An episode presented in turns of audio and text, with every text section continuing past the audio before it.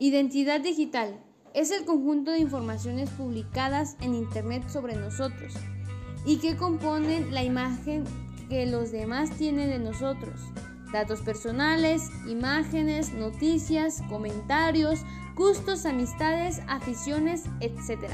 Todos estos datos nos describen Internet ante los demás y determinan nuestra reputación digital, es decir, la opinión que los demás tienen de nosotros en la, en la red. La, identidad de Internet, también identidad en línea o persona de Internet, es una identidad social que un usuario de Internet establece en comunidades y sitios web en línea. También se puede considerar como una presentación de uno mismo construida activamente. Algunos incluso pueden ser engañosos sobre su identidad.